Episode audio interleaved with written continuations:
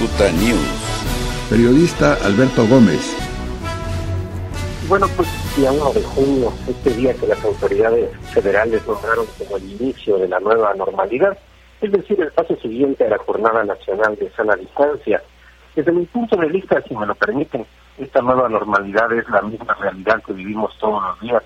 Los contagios de coronavirus continúan y las muertes por COVID-19 pues no paran.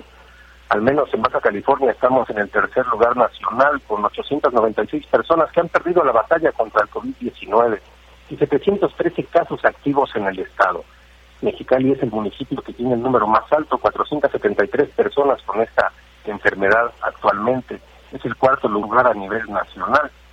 Y hoy los ensenadenses despertaron con la noticia de que son los únicos que en lugar de bajar en el tablero de contagios en el estado, fue el único municipio del estado que aumentó el número de casos, según información que dio el secretario de Salud, Alonso Pérez Rico.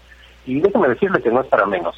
El fin de semana se observó un mayor número de personas en la vía pública, largas filas en centros comerciales, largas filas para cruzar a Estados Unidos, desde luego, con los que pueden cruzar.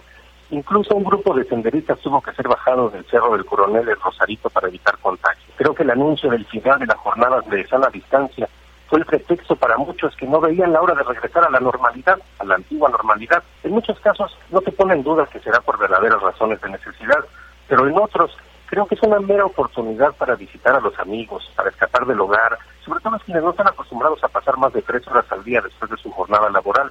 Y habrá casos donde simplemente será una excusa para realizar algunas actividades de recreación. La verdad es que la nueva normalidad es similar a la pasada. Las actividades esenciales continuarán con sus actividades regulares. Las no esenciales permanecerán cerradas mientras el semáforo esté en rojo y solo si cambia de color se permitirán actividades con personal indispensable. Lo mismo será en los espacios públicos, tienen las mismas condiciones. Las actividades escolares se reactivarán solo si el semáforo esté en verde. Y sí, la nueva realidad es que estamos regidos por un semáforo. Al menos tendremos que acostumbrarnos, así como nos hemos ido acostumbrando a la cifra lamentable de contagios y muertes por COVID-19.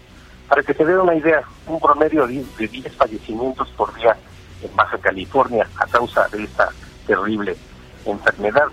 Así que si puede, quédese en casa, ya que en la realidad pues es la misma, solamente que pintada por los colores de un semáforo. Esta fue la opinión del periodista Alberto Gómez. Cicuta News.